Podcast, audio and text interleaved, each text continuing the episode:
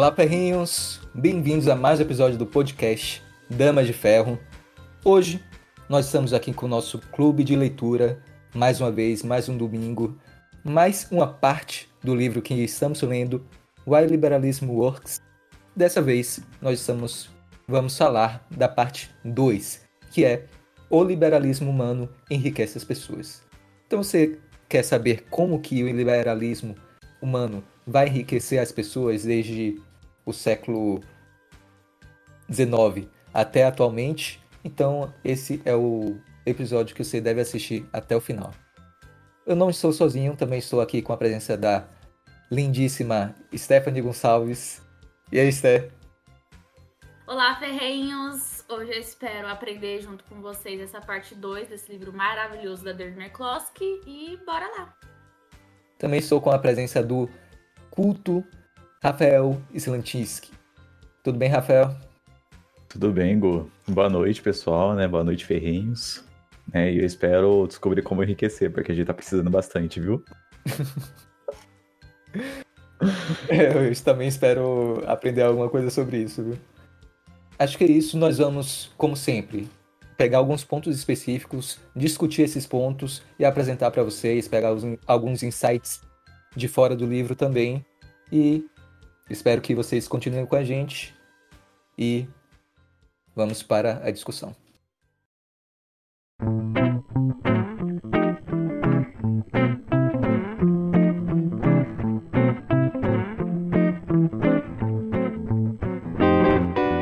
Olá, ferrinhos! Mais um recado inicial e dessa vez o recado é quente. Nós estamos lançando nossos produtos do Damas de Ferro. Se você sempre quis se vestir com as nossas ideias, agora você pode. Estamos com camisetas e canecas exclusivas, com estampas que você não vai encontrar em nenhum outro lugar. Tudo isso com a qualidade garantida que a Viés, nossa parceira, tem. Então, não perca tempo, corra para adquirir presencialmente e com exclusividade na LibertyCon no dia 11 e 12 de novembro ou só depois em nosso site. Fico por aqui e bom episódio!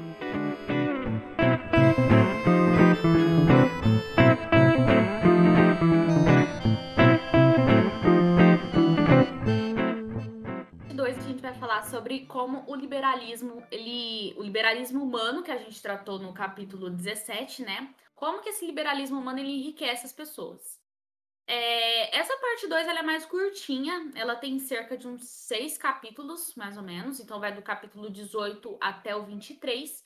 E aí ela vai falando alguns tópicos como que como que de fato trouxe uma prosperidade. Ela fala sobre o grande enriquecimento de novo, né? como que ao longo das décadas, dos séculos, é, aplicando algumas medidas mais liberais, a gente percebe que as pessoas melhoraram a qualidade de vida. Mesmo que tenha algumas críticas, historicamente falando, elas melhoraram sim. E vários países que ao longo do tempo foram mudando algumas concepções, eles conseguiram também trazer essa melhora.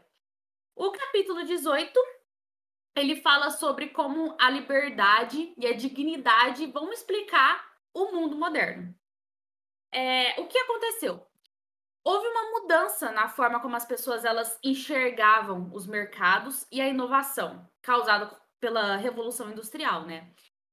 O que foi muito significativo para a época, porque se a gente parar para pensar, as pessoas elas não tinham, não achavam legal essa coisa de, pô, vamos inovar, vamos trazer o novo, vamos, vamos mudar essa concepção que sempre esteve presente na, naquela sociedade antiga que a gente está tratando, né?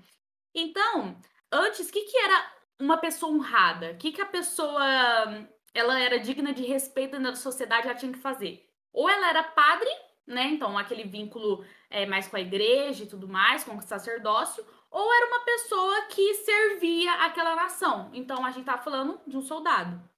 Então, ou você seguia esse caminho mais honrado da igreja, ou você seguia esse caminho mais honrado de servir a sua nação, servir a população de segurança. E lógico, a gente aqui tá tirando a questão dos nobres, que também eram bem consagrados e honrosos naquela época, né? Então, assim, quem praticava comércio quem fazia essa troca de mercadorias ali, que enriquecia sem ser através daquela herança familiar, não era visto com bons olhos. E aí, o que aconteceu? Ela traz que na Holanda, mais ou menos por volta de 1600, e os ingleses, mais ou menos por volta de 1700, começaram a mudar esse modo de pensar. Pô, então a gente não considera mais honrado só as pessoas que fazem esse tipo de coisa. A gente vai, a gente tá vendo um pouco de valor nessa questão do trabalho. Trabalho não é mais visto como uma coisa tão negativa, tão pejorativa como era antigamente. Só que com o tempo, é, isso também passou a ser criticado. Como a gente viu, com a Revolução Industrial, o trabalho não era uma coisa muito legal ali, sabe? Tinha trabalhos é, feitos ali numa forma muito insalubre. A quantidade que se ganhava era muito baixa.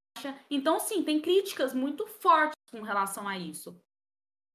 Só que, com o tempo, houve reformas também. Então a gente está vendo aqui uma transição, né? Antes era errado é, fazer comércio.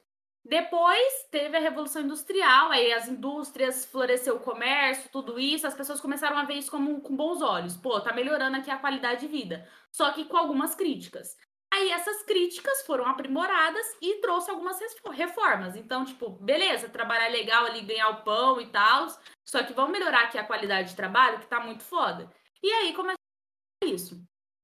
E teve uma série de inovações por conta disso, porque as pessoas começaram a ganhar dinheiro, de dinheiro antes numa quantidade que não era nem imaginável, e começaram a aplicar em coisas que eram relacionadas à inovação. Então, começou a ter máquina a vapor, começou, tipo, a indústria têxtil começou a florescer ainda mais, é, as linhas de montagem, pô, começou a colocar mais maquinário, como que a gente lida, como que a gente faz isso aqui mais rápido.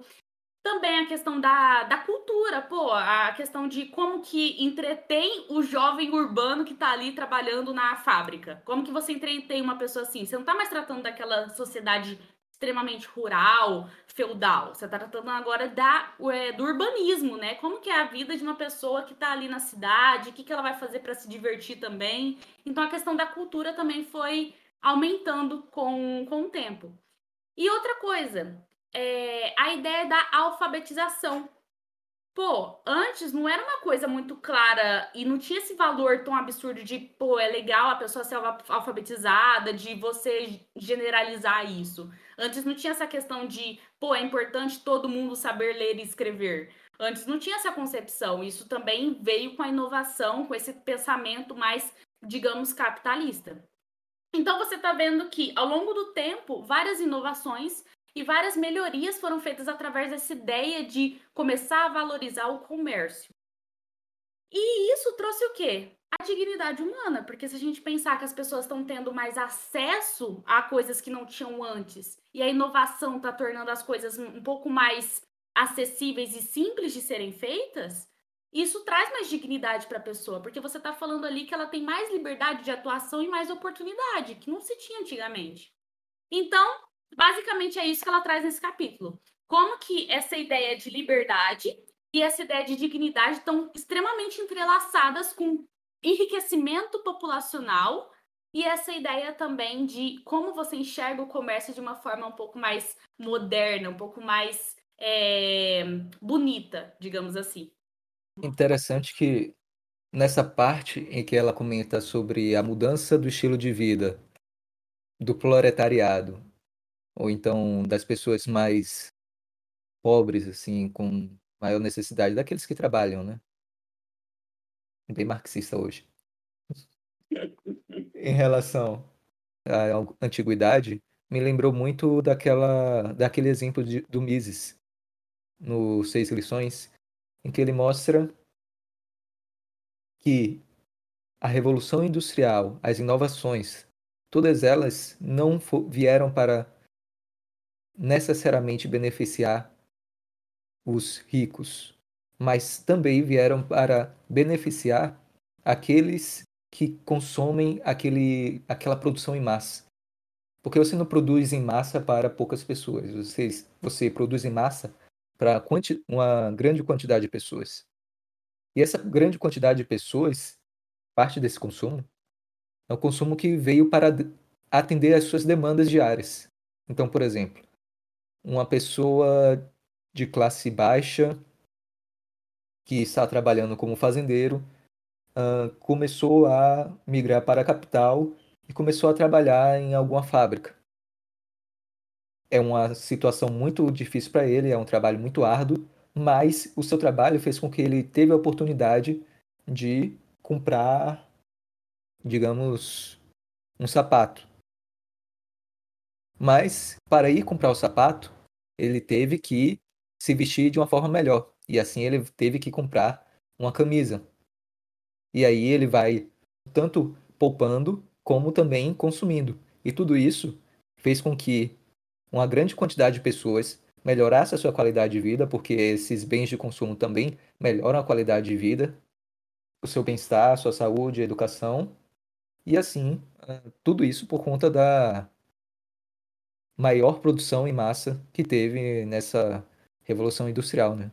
E ela fala, e acho que essa parte final que ela fala em que a revolução industrial, de certa forma, ela não terminou totalmente, porque ela aconteceu na Europa no século XIX, mas nos países que ainda estão se desenvolvendo, ainda está ocorrendo a mesma coisa que ocorreu há 100, 200 anos atrás, que é no caso que ela falou da Índia e da China. E exatamente os mesmos fenômenos estão acontecendo. As pessoas estão é, trabalhando em empregos que vão lhes conceder uma maior, uma maior remuneração, consequentemente, uma maior qualidade de vida, posteriormente, né, após a poupança. E tudo isso está fazendo com que as pessoas enriqueçam e lhes dê dignidade conforme elas vão avançando, poupando e consumindo esses bens de consumo e de serviço. Inclusive, eu gostaria de falar sobre justamente o processo de alfabetização, né? Que se for pegar o contexto histórico, né? Você pega lá desde o Sacro Império Romano, por aí, onde que começou a descrenchar um pouquinho mais, só que sempre foi algo muito elitista, né? Então, por exemplo, ou você fazia, pertencia aos nobres, né? Ou você pertencia ao clero, para você acabar sendo alfabetizado, né? Porque o clero existia a importância de você conseguir ler para conseguir fazer toda a parte, né? Todo o culto, né? Religioso e os nobres justamente por conta né, de terem condições de terem tempo para conseguir aprender, né? Porque antigamente o tempo também era muito custoso, né? Enquanto você não estava produzindo, você era um peso morto na época. Então, conforme que conseguiu, né, suprir essa parte de ah não, tem umas commodities ali, é mais fácil de conseguir conquistar tais coisas, né? Eu consigo com X dinheirinhos ali comprar tal coisa mais facilmente, né?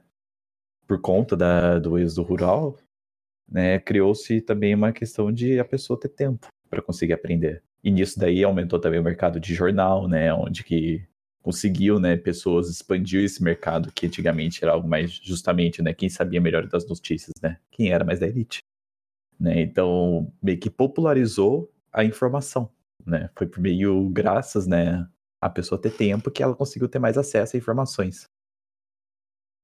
Pegando esse gancho de como que alguns países estão passando hoje pelo que outros passaram há décadas atrás. É muito louco pegar esse exemplo da, da China e da Índia que, a, que, o, que o Gu menciona, porque ela fala. É, é legal porque a, a, a própria autora visitou né, a China e ela traz o relato dela. Então, no capítulo 19, ela traz como que a China ela demonstra que realmente o liberalismo econômico ele traz coisas boas, né? ela fala que ela visitou algumas cidades, algumas coisas assim, e aí ela percebeu que teve uma cidade que durante muitos anos, assim, anos não, durante séculos foi uma cidade extremamente agrícola, miserável e que assim, extremamente com pensamento coletivista. E ela fala que foi interessante quando ela visitou esse lugar que que ela percebeu que as coisas começaram a mudar lá, que a estrutura estava diferente que já estava com aquela concepção mais de inovação, que as coisas tinham começado a mudar.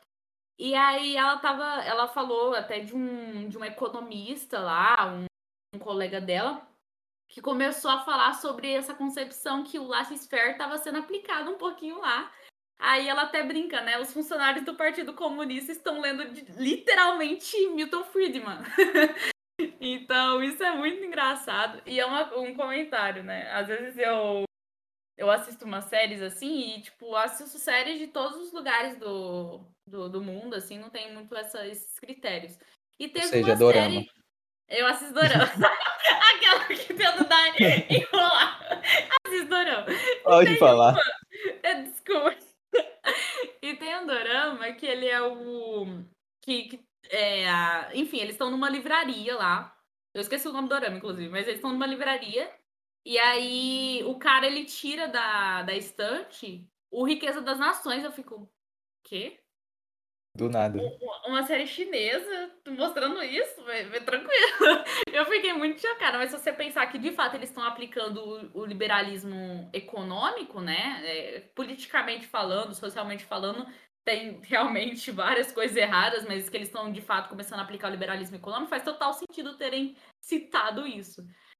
E aí, enfim, ela comenta que várias cidades estão se desenvolvendo, ela fala do efeito que está acontecendo em Xangai, porque por Xangai é, ser o polo hoje, né, que tem é, que teve essa mudança de pensamento, então o governo não está mais tão intervencionista, então eles estão dando mais brecha para desenvolvimento, para criação de empresas e assim vai. Lá o mercado está pulsando muito. E aí muitas pessoas estão fazendo essa migração para Xangai. Então, que é o que a gente vi, viu, que o Hugo até comentou, que era uma coisa que acontecia antes em vários países, que aconteceu, todos passaram por esse processo, e que a China está passando agora, passou nos últimos anos. Então, eles estão começando a passar por uma coisa que há muito tempo está ocorrendo em outros lugares. E como que isso, em pouco tempo, já mostrou esse enriquecimento que o liberalismo econômico traz. Essa melhora de qualidade de vida, essa, essa, esse desejo natural do ser humano de ir em busca do, do melhor para ele, de um salário melhor e assim vai, porque lá a gente tem essa concepção, né? Ah, nossa, tinha, né? Hoje quebrou um pouco disso. China é um país comunista, todo mundo é igual. E não! tem desigualdade mais- lá. Isso. Por isso, Alguns são mais iguais que outros, né? É, exatamente. E perfeitamente igualmente pobre. Exatamente. E outra coisa que eu percebo também nesses, nesses doramas, que, que de verdade tem muita, tem muita alteração, assim, de. Eles mostram muito isso, de, uma, de um personagem ser muito rico e o outro ser muito pobre. Aí você fica meio chocado assim, as primeiras vezes que tem esse contato, porque não é isso que você aprendeu na escola. É bem isso. Mas enfim, Aí ela também comenta no finalzinho desse capítulo sobre a Índia, que ela fala que também tá passando pela mesma coisa, que durante mais de 40 anos foi muito miserável, porque aplicou a ideia socialista de igualitarismo, que ela fala um igualitarismo gandiano, e que isso ferrou muito com a Índia e que agora eles estão começando também a mudar essa concepção e aplicar um liberalismo econômico e já está começando a colher alguns frutos dessa, dessa aplicação, desse novo pensamento que está sendo cultivado lá. Só um adendo. Engraçado é que, na verdade, o pessoal fala que Gandhi é muito bonzinho, né? E tudo mais. Só que é só você pesquisar sobre Gandhi com a sua questão com Bangladesh, né? Só vou deixar isso daí meio que no ar pra. Que eu conversei com um pessoalzinho já de Bangladesh, eles falavam, né? Ah, não, o Gandhi foi uma pessoa péssima pra gente, né? Porque vendia ali a questão do. A região do Bangladesh, por um tempo, foi dividida, foi conquistada pelo Paquistão, né? Que daí o Gandhi ele meio que deixou para o Paquistão a região de Bangladesh. Né? Isso daí depois pesquisam. Mas, enfim, ela comenta essas duas, desses dois países. E aí ela fala que eles são um reflexo, basicamente, do que, do que ela tá provando, do que ela quer dizer. Que como só de você aplicar um pouquinho de liberalismo econômico, já traz uma melhoria, um enriquecimento gigantesco para as pessoas, né? E uma observação que não é nem dentro do assunto, mas no livro, a primeira parte do livro, ele teve uma, um desenvolvimento mais original de suas ideias para o livro, pelo que eu entendi. E essa segunda parte, terceira parte, pelo menos a segunda parte, tem muito de. São vários artigos que ela já escreveu ao longo de sua carreira que tem relação com o tema do Why Liberalism Works. Então, por exemplo, o capítulo 19 foi uma coluna da revista Reason, que ela publicou em 2017, e o capítulo 20 foi um pequeno ensaio de 2013 que apareceu em Current History, uma revista britânica de história popular. Então, se ficar um pouco meio destoado, às vezes, assim, a linha de raciocínio, pode ser também por conta disso, nessa segunda parte, né? É, mas dá pra perceber muito isso no capítulo 23, que é o último da, da parte 2. É, você vê que é de uma entrevista, que ela trouxe a entrevista, que essa entrevista serviu de base para fazer um artigo. Aí ela trouxe. Mas eu acho que foi basicamente isso mesmo. Ela pegou, tipo, alguns trabalhos que ela fez ao longo da vida e falou assim: tá, eu vou pegar esses trabalhos e vou lá colocar mais ou menos uma linha é, que faça sentido de pensamento para provar realmente porque o liberalismo funciona. e assim foi. Mas, enfim, é, vocês vão sentir mais ou menos isso que o Gu tá falando mesmo. Mas isso é, inclusive, indicado. Então, se quiser pegar também direto da fonte. Mas eu acho que ela simplesmente pegou e colocou no livro, né? Bom, achei aqui. O capítulo 20 ele fala sobre as melhorias comercialmente testadas salvam os pobres. Uh, basicamente, nesse capítulo, a ideia hum, é que a gente acha, muitas pessoas, enfim, defendem que, na verdade, o que enriqueceu as pessoas, o que enriqueceu alguns países e tal, foi a acumulação ou a exploração. A gente já ouviu muito isso. Mas, verdade, que acabou enriquecendo o país, enriqueceu os pobres, como a gente viu pelo exemplo que ela mesmo trouxe de, da China, da Índia, foi as ideias. Foi justamente você ter essa virada de chave. Você falar assim, pô, vou começar a aplicar mais aqui algumas ideias mais liberais, de liberdade econômica, de liberdade é, individual, você colocar a propriedade privada como um valor legal, como um pilar ali que você tem que seguir. Então, basicamente, as pessoas acham que foi o acúmulo de capital ou a exploração que fez um país prosperar, que fez algumas pessoas ali conseguirem ascensão. Só que na verdade foi justamente essa ideia, foi você acreditar em ideias que de fato propiciam isso. Isso lembrou muito a, a live que a gente fez recentemente, para quem ainda não assistiu, tá lá no Insta, é muito legal. A gente fez com o Gustavo, que é o escritor de Contra Toda a Censura, e ele fala no na live um momento que ele fala assim: pô, muita gente às vezes vai para os Estados Unidos para fazer intercâmbio e tal. Aí você começa a perguntar para essa pessoa: pô, e aí, você foi para os Estados Unidos e tal. Então, se você acha que a educação lá é de qualidade, ou que você teve uma boa experiência lá, ou que as coisas às vezes são mais baratas e tal, beleza. Então quer dizer que você apoia, sei lá, o que está na primeira emenda. Aí a pessoa responde: Ah, não, veja bem. Não concordo muito, não. Ah, beleza. Então você apoia o que está na segunda emenda? Você concordo muito, não. Ou seja, você vê que um, pra, um país está próspero, você vê que aquilo tá dando certo e você não consegue identificar que o que fez aquilo dar certo foi os pilares que ergueram aquele país. Então você não concorda com os pilares que fizeram um país prosperar. Você não consegue ligar causa e consequência. Isso é uma coisa muito básica, mas que muitas pessoas não viram essa chavinha. Então, como que, de fato, você entender as ideias, os pilares, essa virada de chave que você precisa ter para enriquecimento, para prosperidade, é o que, de fato, o que de fato faz a diferença, e não essa questão simplesmente de acúmulo de capital, de exploração que muita gente acredita. É isso que ela traz.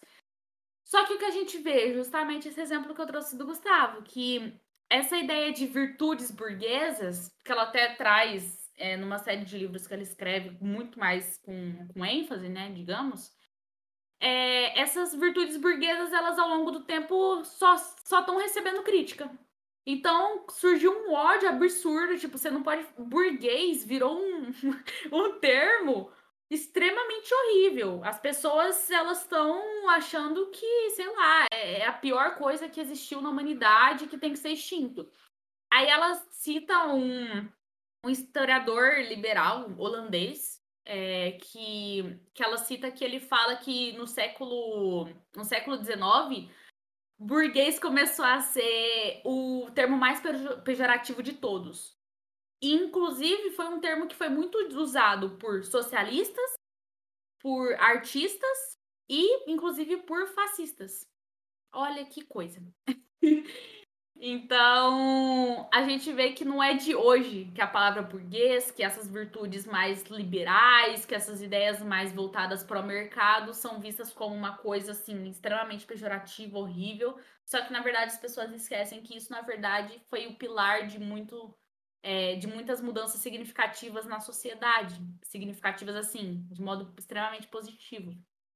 É, eu fui dar uma pesquisada aqui do significado da palavra burguês ou burguesia e foi burguês foi uma palavra inventada na criada, né, na alta idade média e significava cidade. E os burgueses, no caso, eram aqueles que habitavam na cidade, em relação àqueles que habitavam no campo. E aí, no século XVIII, com a visão de Marx, né, que foi desenvolvendo a partir do materialismo, ele coloca que burguês, na verdade, é aquele que detém os meios de produção. E não somente aquele que está na cidade, que está que é um tipo de comerciante, né? É, há uma valorização moral a ele, uma valorização moral negativa. Antes que não existia um valor moral. O que eu acho engraçado são essas citações, né, que a Stephanie falou, né? Qualquer acaso é mera coincidência, tá? Não existe nenhuma ligação, tá? Os pontos não se ligam. E também eu adoro quando a pessoa fala sobre a questão da primeira e segunda emenda que discorda, né? Como tinha no negócio do Gustavo, eu já vejo a pessoa fazendo malabarismo ali, né? Peraí, não. De... Mas vai do bem, só vim aqui pra trazer piada concordo com aquilo, mas não, pera, eu concordo mais parcialmente com isso. com certeza. Mas pera aí, cara, você foi dos Estados Unidos? Deixa. Ô, oh, pega um iPhone pra mim, por favor. É. Ah, mas por quê? Porque o iPhone é mais barato lá, né, cara? Engraçado. Eu, eu acho que, na verdade, a pessoa deve ser um grande adepto a comprar iPhone na Argentina. Você... É. Né? Porque como é bom ter um presidente na Argentina, então você tem que comprar um iPhone lá, tá? Só te dar uma dica, né? Você tem que ser mais burguês do que eu acho que o burguesia normalmente é mas acontece. Uh, Agora... Mas é justamente esse negócio dos burgos, eles. É, eu lembro vagamente assim de, de aulas de histórias que falavam que é, eram certas pessoas que juntavam até em algum, alguns lugares específicos da estrada que ligava é, uma propriedade de terra a outra ou algo assim. E aí, nesse, nessa transição, meio que surgiram meio que barraquinhas, entre aspas, ali, e aí meio que foi expandindo, expandindo, expandindo, isso foi virando cidades, e aí esses pequenos burgos, quem meio que estruturava isso eram chamados de burgueses. Então você vê que realmente, sabe, isso deveria ser visto como uma coisa, uma, uma, uma trajetória histórica bacana, né? Sei lá. Não sei por que que foi, é, foi com Marx, mas porque tipo, por que trazer essa carga tão pejorativa a isso, mas tranquilo. Beleza. É que, por ah. exemplo, eu falo que, tipo, Marx teve sua certa devida importância para o contexto histórico. Só que, né, ele não era nem muito filósofo, nem muito economista, né? Então, tipo, ele era meio que uma mistureba dos dois ali, que juntava e pronto, não era nem bom em um, nem bom em outro. Mas a questão é que, por exemplo, sempre uma crítica é bom para levar à evolução, né? Então, tipo, ele tinha uma crítica ali sobre a questão né, do trabalhador, ter seu posicionamento, por aí vai, e é válido para a época. O problema é você pegar uma coisa que está desatualizada e trazer como se fosse algo super atual, né? Existe uma questão, ah, não, nossa, esse contexto é super atual. Não, peraí, não é super atual, cara. Né, antes da segunda revolução industrial, né, uma pessoa na primeira não ganhava um salário né, propriamente digno naquela época. Era sim ruim. Só que daí a diferença é que o capitalismo ele se adaptou, ele evoluiu, né? Então o problema não é a pessoa cometer um pecado no passado e evoluir. O problema é a pessoa manter esse pecado achando que na verdade um dia vai dar certo. Né?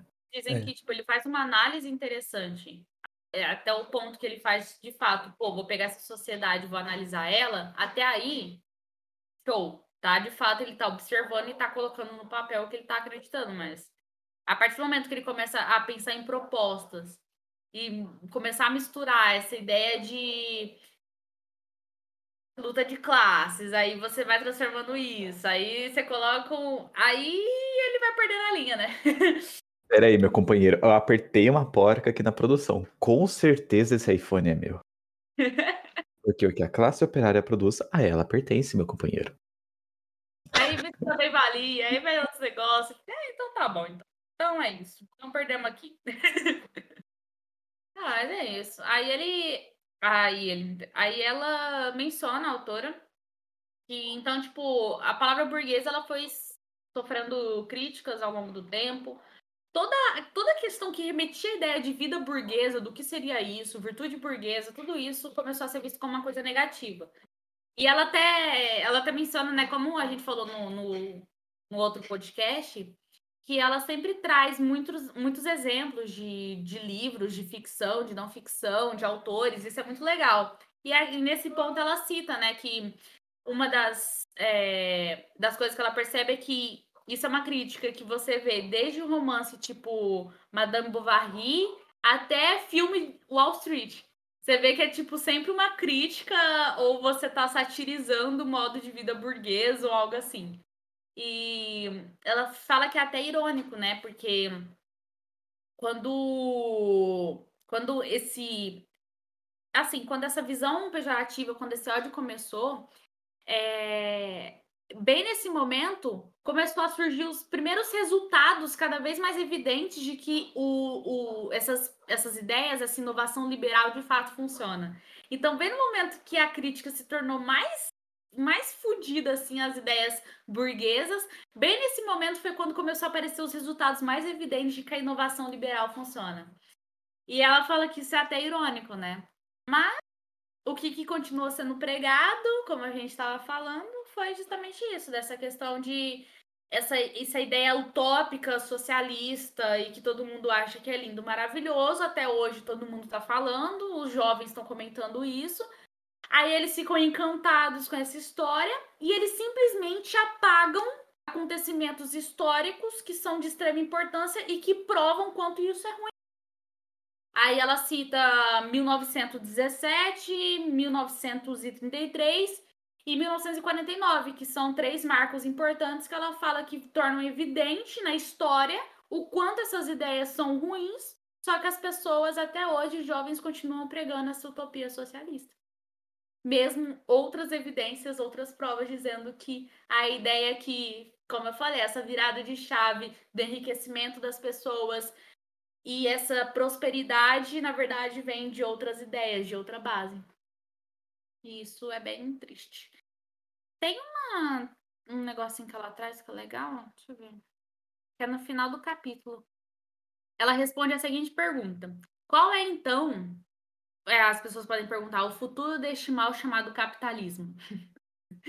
Aí ela traz como resposta: o enriquecimento do mundo, em todos os sentidos. Um aumento do rendimento dos 3 dólares por dia, que ela fala, né, que era a quantidade que se ganhava lá atrás, que era muito criticado e que agora tá diferente típico em todo lado em 1800, para 130 dólares, como agora nos Estados Unidos. Mas também o um enriquecimento espiritual, permitido pela educação e lazer, de 130 dólares por dia, e com metade do número de horas numa semana de trabalho, um quarto a menos de trabalho durante uma vida de educação e reforma para ganhar. E o espírito que não é danificado ao tentar de segunda a sexta-feira inovar e fornecer formas que tornem outras pessoas melhores. Agradecemos ao senhor pela ideologia do inovacionismo, o acordo burguês, o grande enriquecimento e a quebra da hierarquia causada pelo liberalismo. Muito bom. Muito bom. E é basicamente isso que as pessoas simplesmente ignoram, né? Essa, essa inovação que ela fala, que teve ao longo do tempo, essa melhoria da qualidade de vida, essa, essas reformas que de fato aconteceram, como a gente mencionou, tipo, realmente no início ali teve alguns certos problemas, pessoas trabalhando em, em de modos assim, até insalubres real, ganhando pouco, e que isso realmente de modo orgânico e com algumas reformas que foram feitas foram melhorando a qualidade de vida. Então teve uma melhora assim absurda ao longo do tempo. E as pessoas simplesmente ignoram que a base disso foram, foi esse pensamento liberal.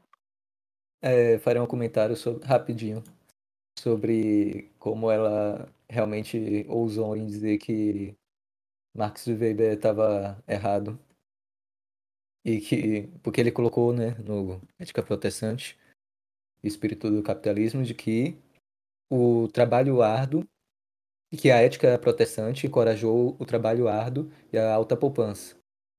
Só que, na verdade, para ela, o que alimentou o desenvolvimento né, foi, na verdade, a inovação. É só isso que eu achei meio ousado ela falar. Pô, mas aí deve estar errado aqui. Mas é interessante.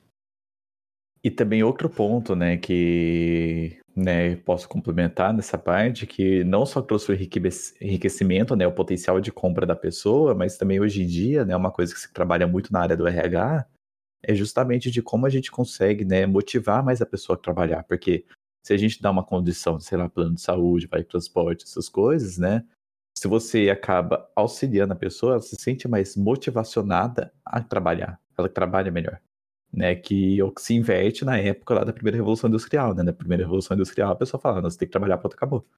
Hoje em dia, né, o que o capitalismo trouxe, né, é justamente o contrário, né, de quanto mais a pessoa está confortável na sua zona de trabalho, né, um período onde ela passa um terço do seu dia, né, melhor ela trabalha, mais rendimento ela traz, né, e assim melhora, é uma via de mão dupla, né.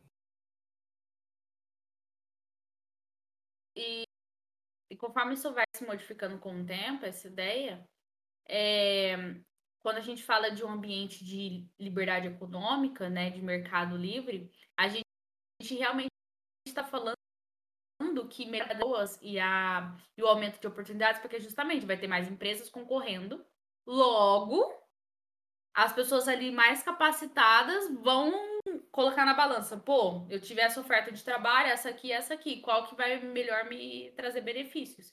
E a gente está vendo uma tendência atual de, de fato, as pessoas não estão ficando muito tempo mais no mesmo emprego. Se começa a ficar ruim para a pessoa, casa.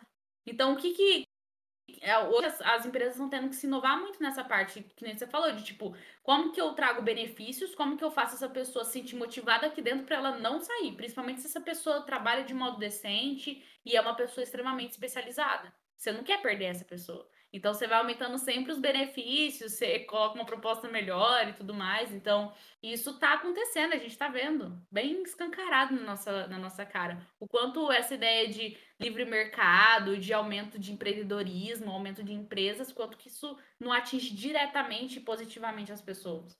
Mas, né, enfim. As pessoas ignoram isso, né? Empresa, empresário é malvadão. Fazer o quê?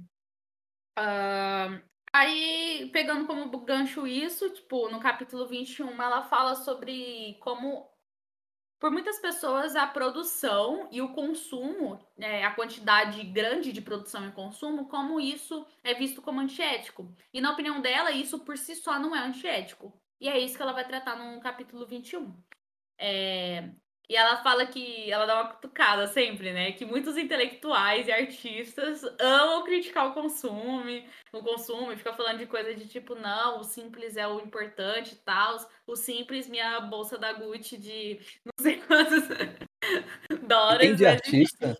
É, o que tem de artista em campanha ambientalista, que é um bando de hipócrita, não é, não tá escrito, né? Uhum. Meu companheiro, você tem que entender que a pessoa não tem que ter cinco TV na sua casa. Mas você tem que ver meu. Você tem que ver meu relógio aqui de 80 mil reais. Mas quem é que tem 5 TV? É, é a classe média, né? É a classe média burguesa. É a classe média, como parafraseando minha Marina Saui. Eu detesto a classe média. Desculpa, não pude perder a oportunidade. a vida já é séria, pô, tem que dar um pouquinho de risada. A vida já é uma Sim. tragédia, né? Ah, aí ela, enfim, ela vai falar sobre essa questão da produção, do consumo, como que isso por si só, né, essa, essa alta produção e alto consumo por si só não é antiético. Ela dá essa cutucada nos, nos intelectuais, nos artistas, que eles amam criticar consumo, amam criticar capitalismo e tudo isso. É... Aí ela faz um paralelo que eu achei pertinente, assim, que eu, que eu me lembro da. Que ela faz um paralelo até com a liberdade de expressão. Ah, dessa hipocrisia mesmo, sabe? Da questão do, do consumo, do capitalismo e tal, e eles falando sobre isso, só que às vezes eles têm atitudes até piores, enfim. que ela fala que a liberdade de expressão, ela, ela sempre foi muito importante, muito essencial nos Estados Unidos. Só que ultimamente as pessoas elas têm aversão à liberdade de expressão que tem para fins comerciais, sabe? Ou que tá em círculos mais midiáticos, talvez. Então, ela faz esse paralelo, sabe? Que algumas ideias, elas por si só são, são pilares, são coisas que a pessoa conviveu, que ela sabe que é importante, só que depois ela tem aversão a essas ideias em outros círculos ou em outras em outros momentos. Aí você fica, pô, um pouquinho hipócrita da parte da pessoa, mas tudo bem. Aí é pertinente, né? Porque a gente tá vivendo censura no Brasil, então logo só, só isso mesmo. E ela vai falar o porquê que ela acha que o, a produção, a grande produção e a, o grande consumo por si só não é antiético. Que ela fala que ela dá um exemplo que nos Estados Unidos ah, é muito comum você ter tipo uns armários em casa, armários de guardar coisas que você tem em excesso e que você não usa tanto. Aí ela traz esse exemplo. Por que, que nos Estados Unidos isso é tão comum? Você ter esses armários cheios de coisas assim consideradas inúteis ou algo assim. Tipo corpos, serial killers. tipo corpos. Porque lá eles consumem, eles têm esse, esse, essa questão de ficar consumindo mais, mas por quê? Porque lá se produz muito mais. Então, basicamente, é, é um exemplo claro, e até o, o Rafa chegou a comentar, né? É um exemplo claro que você está aproveitando aquilo que está sendo produzido. Então você está usufruindo de uma coisa que está sendo produzida em, em alta escala ali. E entra também no que o Hugo falou dessa questão do de você produzir para massa. Então, isso é uma coisa positiva, quer dizer que mais pessoas estão tendo acesso às coisas que tem mais coisas sendo produzidas para tentar melhorar a qualidade de vida das pessoas, melhorar, simplificar o dia a dia, o cotidiano. Então, mais coisas estão sendo ofertadas. Isso significa o quê? Que o país é mais próspero, quer dizer que ele está produzindo mais, as pessoas estão consumindo mais, estão tendo mais acesso às coisas, quer dizer que ele é mais próspero, ele está produzindo mais. Então, isso por si só não é uma coisa antiética. A gente deveria olhar isso como uma coisa absurda. Aí ela, ela até fala depois no, em outro capítulo é, eu acho que é o seguinte já, que ela, que ela até menciona que, que pode, a gente pode fazer algumas críticas com relação a como a gente consome, se a gente está realmente consumindo de uma maneira consciente e tudo mais. Só que isso por si só não é uma, uma atitude antiética, você consumir, você usufruir daquilo que o seu país está produzindo e está fornecendo ali, né? E não só o que o país produz, né? O que ele está ofertando também, às vezes, de outros países e coisas assim, importadas que estão ali mais fácil o papel do advogado do diabo. Então, esse capítulo é um pouco polêmico, né? Porque ela diz que o consumismo não é por si só antiético. O, o consumir, pelo menos. Mas vamos lá. Os keynesianos costumam falar que o que importa é a produção e o consumo, né?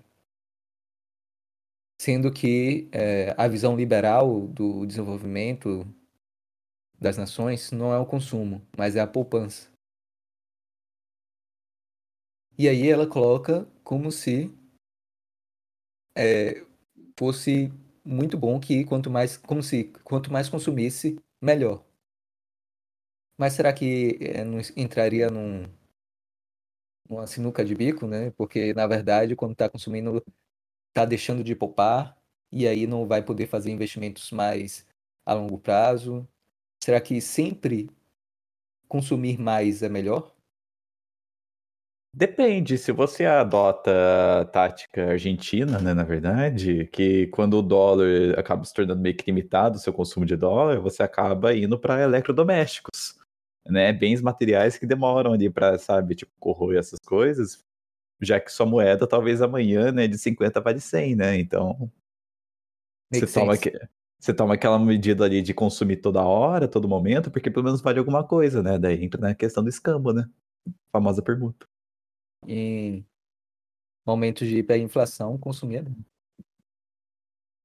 Então, se você tá no ambiente argentino, talvez, né? De como é bom ter um presidente, né, você acaba vendo justamente essa questão, você tem que consumir. Porque assim você ainda consegue manter algum valor.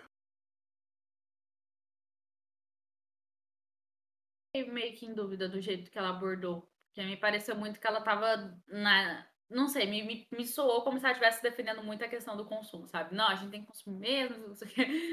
Só que no capítulo seguinte, quando ela fala que a gente pode questionar isso, até que ela cita o Adam Smith e tal, só não vou pular ainda para isso, mas enfim.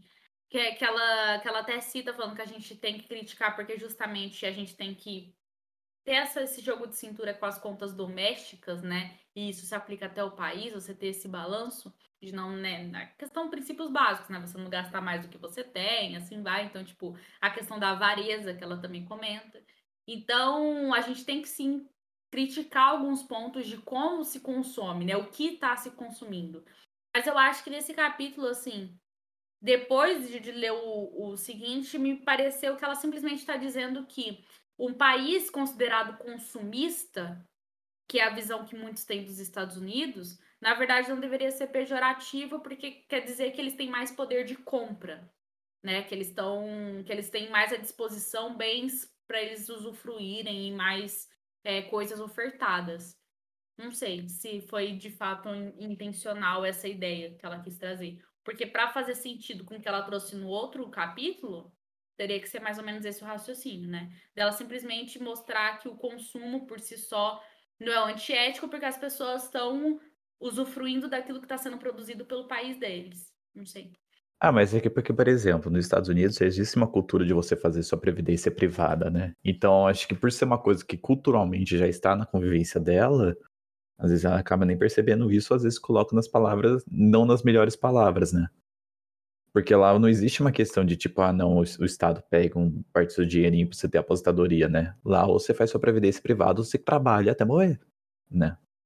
Então, não sei se já perdeu essa parte dessa cultura, né? Não tô tão atualizado, mas o que eu saiba é que nos Estados Unidos existe sim essa cultura de ter que guardar um pouco, né?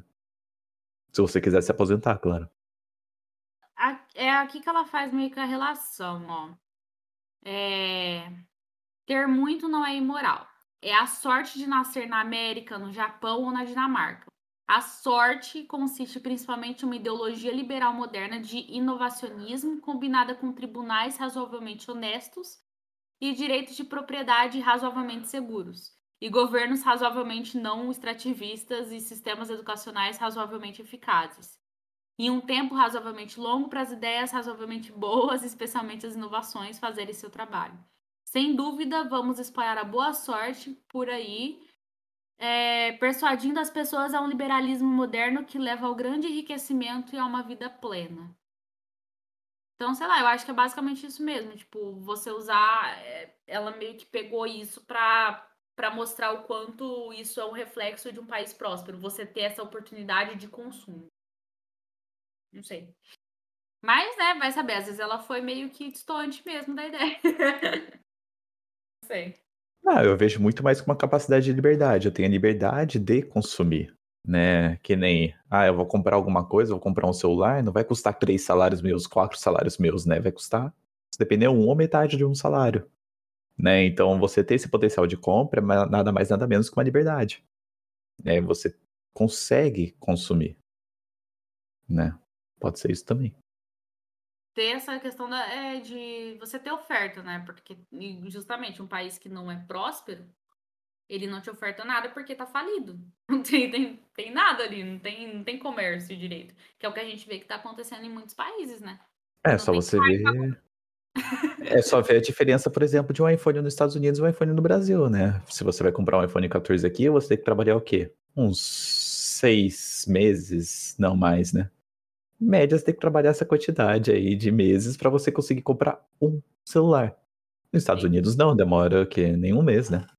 No caso, seis, seis meses sem. Sem pagar conta. Não, eu tô, eu, eu tô falando de tipo, seu salário vai inteiramente para comprar um celular. Tirando imposto também. que aí também foda.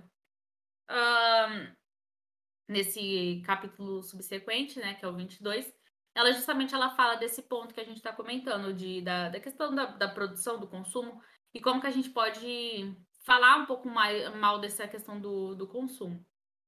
É, ela primeiro critica o keynesianismo, que entra nisso que você falou, Gu, que ela fala que o keynesianismo, ele, ele tem esse negócio de gastar de modo desordenado e gastar com coisas que por si só não direciona para uma coisa produtiva. Então, ela dá um exemplo que o keynesianismo às vezes aplica essa questão de vamos, o Estado tem que fazer um grande projeto e aí fazendo esse grande projeto a gente vai gerar emprego. Mas pô, essa criação de emprego tá meio falha, entendeu? Porque você tá criando emprego de uma forma aleatória e esse projeto que você tá fazendo não tá gerando lucro. É um projeto de infraestrutura ali estatal. A gente Não tem um uma ótimo exemplo disso que a gente pega no- na época da Copa do Brasil, né? Quando a gente cria um estádio no meio ali do nada, né? No meio da mata, e fala, não, a gente tirou emprego Não Por quê? existe. por seis meses. Mas e que renda que aquilo tá gerando? Nenhuma. É porque não existe nenhuma demanda real por aquilo, né? Mas é Então- lógico, né? Não se constrói, quer dizer, não se ganha copas com hospitais, né? Pega- Pegando aquela velha frase que se usava na época. Bem isso. Ela critica essa ideia keynesiana de você ter grandes projetos estatais, então essa questão, né? Tipo, Você tem uma. Você vai criar uma, um grande estádio, você vai criar uma grande ferrovia, enfim, qualquer coisa grande assim, projeto grande de infraestrutura, de qualquer coisa que o Estado fala que é para melhoria. Aí ele fica usando esse negócio de "Ah, eu vou criar emprego, só que na verdade esses empregos não deveriam existir. Porque o Estado não deveria estar fazendo isso. Porque não, não gera lucro, não tem um negócio palpável depois que vai continuar rendendo ali. É, e isso ela fala que torna a gente mais pobre, esse tipo de pensamento, e não mais rico. Que é o que se contrapõe com a ideia mais liberal, né? E ela faz uma ligação com o capítulo anterior nesse exato momento, que é quando ela depois retoma, né? Essa questão de, do consumo, dessa questão de, de produção. Que a gente não tem que que achar legal também esse consumo que ela até usa a palavra meio que vulgar, né? A gente sair consumindo coisas inúteis, coisas bestas assim, ou seria a mesma coisa da gente apoiar também uma, uma coisa que não tem lógica, né? Você apoiar também uma esse tipo de pensamento de grandes projetos e tal, intervenção estatal, então é uma coisa que não vai te gerar nada bom. Você ficar gastando com uma coisa aleatória, uma coisa inútil. Então, esse consumismo que ela chama de vulgar, que também seria uma coisa ruim. Ah, e aí, ela cita. Ela cita aquele trechinho do, do Adam Smith que fala sobre. que ela relaciona a questão da vida privada com a vida pública, digamos assim, né? Que ele relaciona. Que é a questão da prudência. Então, a, a prudência que você tem que ter na sua conduta familiar, privada, você também tem que aplicar mais ou menos para quando você fala sobre, sobre um grande reino, sobre uma grande nação. Então, princípios básicos domésticos da vida privada, economia básica ali, você também tem que ter esse raciocínio quando você fala de, de uma grande nação. Princípios básicos, como a gente mencionou, de tipo, você não vai gastar mais do que você tem, você você não vai fazer uma coisa gigantesca ou gastar com uma coisa gigantesca que não vai te gerar nada palpável. Então, coisas assim que é uma coisa que a gente aprende às vezes em casa, que a gente aprende no nosso cotidiano, às vezes a gente esquece dessas coisas quando a gente fala de do Estado. Mas, pô, sabe?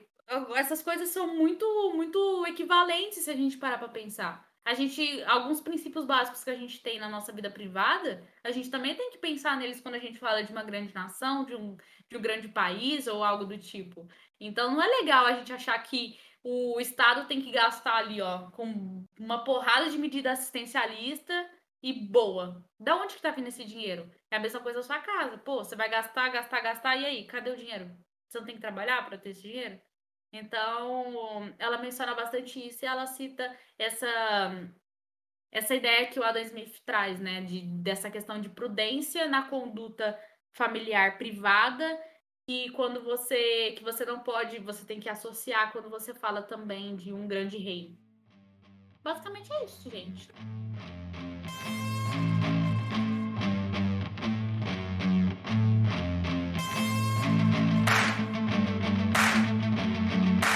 Olá, ferrinhos! Bem-vindos aos nossos recados iniciais. E hoje queremos agradecer mais uma vez a todos vocês que nos apoiaram nessa jornada de liderança, desenvolvimento intelectual e literária. O Damas de Ferro está crescendo a cada dia graças a vocês, ouvintes, membros e gestão. Se você quiser nos acompanhar mais de perto, acesse nosso site damasdeferro.com.br e nossas redes sociais, arroba c.damasdeferro e aproveitem esse episódio.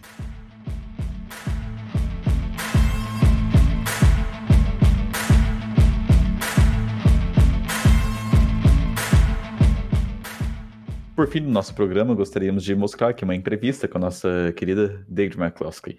E eu gostaria de começar com uma pergunta. Será que estamos errados ao atribuir importância ao papel das instituições, como a lei e o governo, em impulsionar o crescimento e fornecer uma infraestrutura sólida para o crescimento econômico? Se sim, por quê?